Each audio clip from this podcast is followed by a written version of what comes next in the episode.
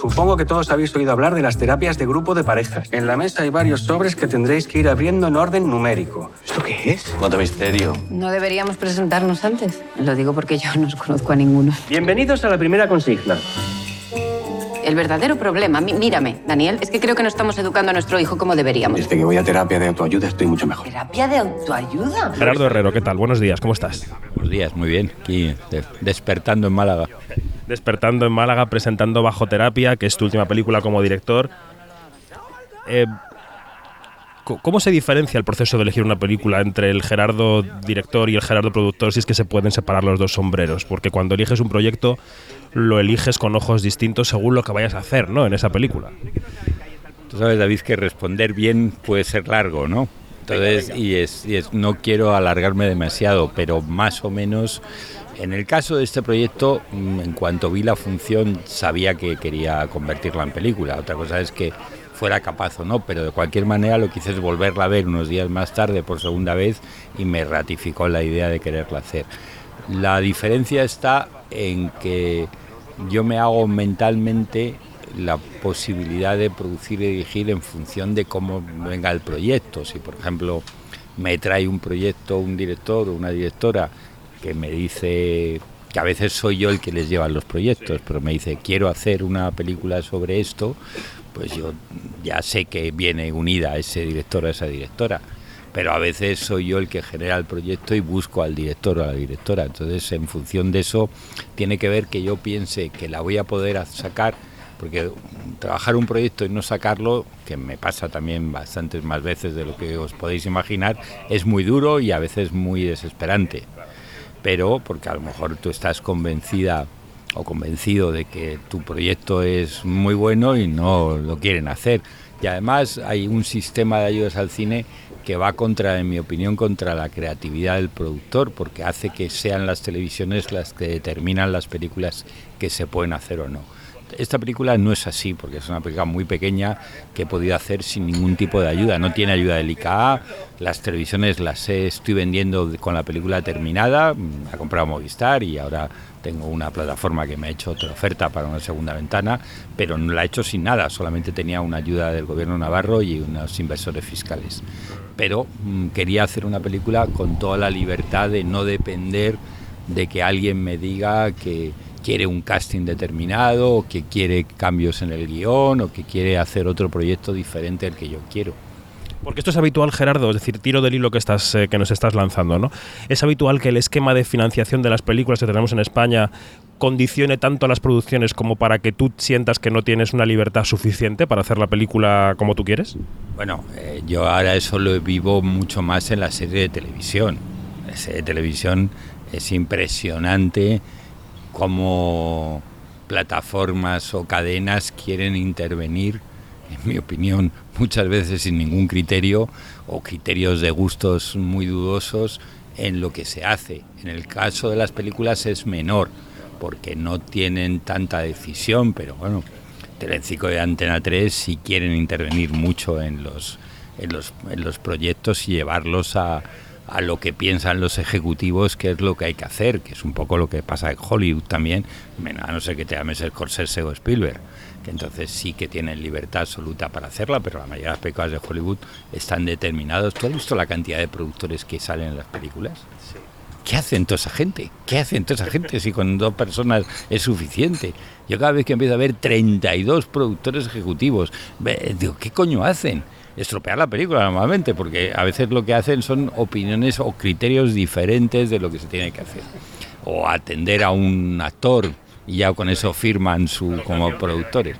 Entonces, esta película pues he tenido esa libertad porque sí hay mucha mucha injerencia en el tipo de películas, en el criterio de películas. A mí me preguntan muchas veces por qué no hago más películas como Las razones de mis amigos o El principio de Arquímedes, que digamos que esta película se puede estar en ese tipo de películas, porque no me las compran. Cuando, cuando pregunta, porque ya sé que es mucho más difícil vender. Si yo quiero hacer, que tengo en la, la cabeza hacer la segunda parte de las razones de mis amigos, lo más probable es que no la pueda hacer. Pero claro, quien esté escuchando esto a lo mejor se sorprende porque dice, cuando tú das como razón que no te la compran, pensará, ah, es que que te la compre una televisión o una plataforma es fundamental para poder financiar el proyecto. Hoy en día la taquilla no da para eso. No, no la taquilla, pero es que tampoco da el sistema de puntos del IKA. O sea, tú tienes que tener 750.000 euros en contratos de televisiones para tener la puntuación máxima para conseguir la ayuda del ICA. Y si la ayuda del ICA, la mayoría de las películas no se puede hacer. Esta sí la no tiene ayuda del ICA. ¿Por qué no tiene ayuda del CAP? Porque me he permitido el lujo de hacer la película que quiero y porque yo no tenía esas televisiones detrás, sobre todo a proyectos. Si yo la presento a las ayudas, no sale porque no tengo los puntos para hacerlo. Entonces lo que estoy haciendo es vender la película después, ya me la comprado Movistar y tengo una oferta una plataforma de segunda ventana, pero esta película no la ha comprado Televisión Española. Curiosamente, en esa línea de películas donde están, cuando el actual responsable del área de cine me dice que las películas mías que más le gustan son las razones de mis amigos del principio de Arquímedes, pero cuando presento proyectos así no me los compran. Entonces es una puta contradicción. Bueno, luego volvemos al sistema de producción, pero vamos a hablar de la película. Tú no hablar de producción, no por remediarlo. a mí me encanta y luego quiero seguir por ahí, ¿no? Pero eh, te quería hablar de la película porque si tú dices, bueno, esta ha querido hacerla de manera más libre, una película más pequeña, más personal en cierto sentido, ¿Qué te llamó la atención de, la, de esa obra para querer hacer la película así? Yo sé que hay una parte de la trama que no podemos revelar porque estropearía la experiencia de visionado, pero bueno, hasta donde podamos llegar, ¿qué fue lo que viste ahí que te llevó a querer dirigir esta película? Bueno, yo creo que ya cuando casi todas las historias están ya muy contadas, lo que me, me interesa son los personajes. Entonces me interesaban los personajes y me, me interesaba mucho que hablaba de muchas cosas. Hablaba de un tema que es el resultado final de la película, que es lo que no se puede hablar, pero se hablaba de las relaciones de pareja, de la educación de los hijos, de, la, de las relaciones sexuales, de, la, de los celos, del, trabajo, de, la posibilidad de que las mujeres sean independientes y trabajen y los hombres lo permitan. Hablaba del machismo y de un tema que hace 10 años no se hablaba y que en los últimos años se habla mucho, que es lo que va a ser el, el final de la película con ese giro que tiene al final de la película, que a mí me parecía que le daba sentido a la película, no solamente a la película sentido en lo que cuenta, sino en cómo la contaba. Y el Gerardo productor cuando veía la obra de teatro también pensaba, joder, es que además es una obra de teatro que se desarrolla en un espacio que luego cinematográficamente puede ser otra cosa, pero puede haber una producción ajustada que me permita hacer esa película libertad, ¿no? Cuando la veías ya pensabas también como productor. Bueno, yo ya había coproducido el método y había, ya había producido eh, Crónica de una tormenta, que era también una obra de teatro. A mí me gusta mucho el teatro, yo voy todas las semanas o cada dos semanas a ver alguna función y es donde mejor se ven a los actores y es y además porque me gusta el teatro. Cuando el teatro es bueno es algo maravilloso. También debo decirte cuando el teatro es malo es desesperante. Es algo porque con el cine cuando es malo me salgo pero en el teatro no te puedes salir. Pero cuando ya estoy seguro de que una función ahora pero ahora empieza a pasar que hay funciones que no puedo ver porque cuando sé que me va que me va a interesar ya no hay entradas. Es impresionante como como el cine no hay casi nadie y en el teatro están llenos las funciones, pero además como hacen temporadas muy cortas, que antes eran muy largas, ahora son tres semanas, cuatro semanas, eh, dos semanas, los que están es a veces difícil conseguir entradas, pero me gusta mucho ver teatros y esto pensé que había suficientes, no sabía que iba a ser un solo decorado, yo eso dije, después, después salió así, ¿no? O sea, que lo transformé mucho porque no era así en la función donde pasaba, pero y está muy reescrita. Esta es una peli sobre todo de actores, o sea que lo importante es que todo esté en función de ellos. Eso era el proceso ha sido ha sido muy interesante porque han sido largos planos. Hoy en la rueda de prensa voy a poner a los a los periodistas una, una secuencia de ocho minutos que la, he cortado en un y medio que se ve simultáneamente la secuencia y cómo está hecha, porque es un plano de 360 grados, en la realidad fueron 8 minutos de plano, en la, lo voy a dejar en minuto y medio, porque si no me van a matar los del festival por poner una rueda de prensa, ponerme a poner un corto casi, y es un poco el espíritu de la película, está hecho... Yo al principio pensaba hacerla en plano secuencia, pero decidí que no, que me perdía muchas reacciones. Probando hacerla en plano secuencia, porque lo que esta película también me ha permitido es rodarla en continuidad. O y además tuve la suerte de poder ensayar una semana ya con el decorado puesto antes de empezar a rodar. Entonces, claro, claro, hacer y hacer largos planos para que los actores se sintieran muy cómodos interpretando.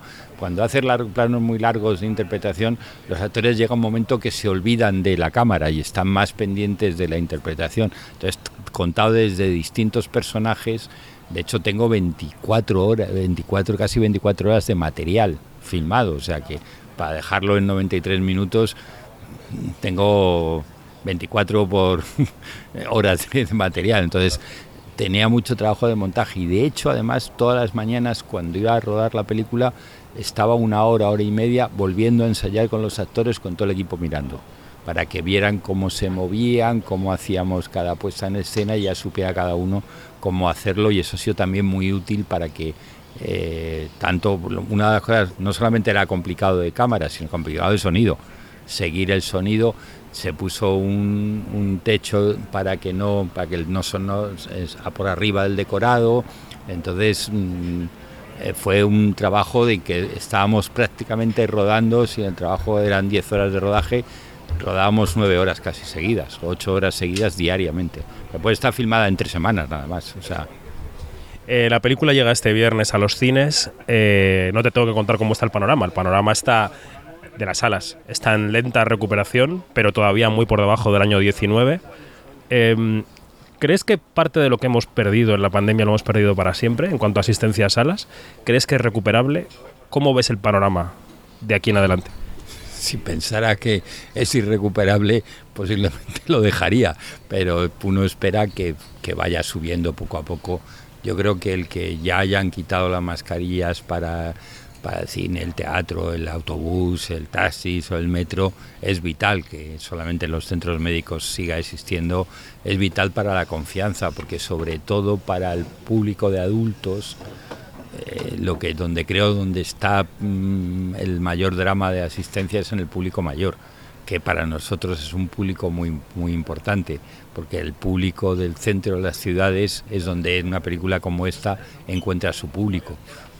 Va dentro de un centro comercial compitiendo contra Spider-Man o cualquier disparate de ese estilo, eh, es imposible de... No, no tienen el mismo público. Y los chavales que van a ver las películas de acción o las películas de, de, grandes presupuestos o las películas familiares de los padres con los niños no van a entrar a... Tú no puedes imaginar a un padre metiendo a su hijo a ver bajo terapia, ¿no? Pues pues es otro público, ¿no? Y ese público que, o sea, es que no solamente el problema de la bajada asistencia afecta al, cine, pero afecta al cine español de adultos, o al cine europeo de adultos, o al cine americano de adultos. ¿No te das cuenta que los americanos cada vez hacen menos películas de adultos? ¿Por qué? Porque su público también ha dejado de ir al cine en Estados Unidos y en Inglaterra y en Alemania, en los países vitales para ellos. Tiene que ver con eso. Y te quería preguntar también, volviendo al comienzo de la conversación, ese sombrero de productor que no te quitas nunca, y a cómo se, montan las películas, te quería preguntar por la ley del cine. Eh, se ha montado una polémica eh, importante, eh, bueno, con las dos leyes ¿no? que hemos conocido recientemente, primero con la definición del productor independiente y después con la ley del cine. bueno, ¿cómo, ¿cómo ves el, trabajo de este gobierno en cuanto a los cineastas y, y qué crees que se puede hacer y qué es remediable ahora mismo? Porque yo no sé si con los con el puzzle parlamentario que tenemos y con el panorama electoral que tenemos, si, si hay mucha cosa que hacer, ¿no? Pero bueno, eh, ¿qué, te parece? Vamos a ver, es que la ley del cine mm, todavía no sé cuál es. Yo es lo que sé, porque una ley es una cosa muy generales. Más o menos vamos a estar de acuerdo en que hay una ley del cine. El sistema es el reglamento de cómo funcionan las ayudas del cine. A qué tipo de películas van, cómo se van a hacer, el respeto productor independiente, eso es lo que no sé todavía cómo está. No te puedo hablar de una cosa que lo que leo y nada es lo mismo, es una cosa muy general de la ley del cine. Ahora lo que hace falta es cómo se van a dar las ayudas. Yo lo que he reclamado y sigo reclamando y no me cansa de reclamar es que hemos perdido el sistema automático de ayudas, que es un sistema de puntos donde las mm, televisiones y las plataformas determinan las películas que hacemos y si no te las precompran no las puedes hacer, a no ser que hagas películas más pequeñas como Bajo Terapia, que no tiene ayuda pública. Tiene, tiene, tiene sí tiene ayuda pública con inversores fiscales, pero no tiene ayuda pública con el ICA. ¿Por qué? Porque no tenía, si no lo prevendo, las, las, las, películas me las están comprando ahora las, las, televisiones o las plataformas, pero cuando la he hecho no me las habían comprado. Entonces no podría nunca haber sacado la ayuda. Si una fuera una película grande, no la puedo hacer. Ahora la película siguiente que quiero hacer vale 4 millones de euros. Ahí si no la, si no la, si no la vendo, no la puedo hacer. Eso es imposible. O sea, tengo que conseguir los 4 millones de euros. Además es muy curioso porque las películas cuando las vas a vender terminadas te pagan mucho menos. ¿Y cuál es la próxima que quieres hacer ya para terminar? Cuéntanos, ¿en qué estás? Una película de espías en, en, en mitad del ISIS.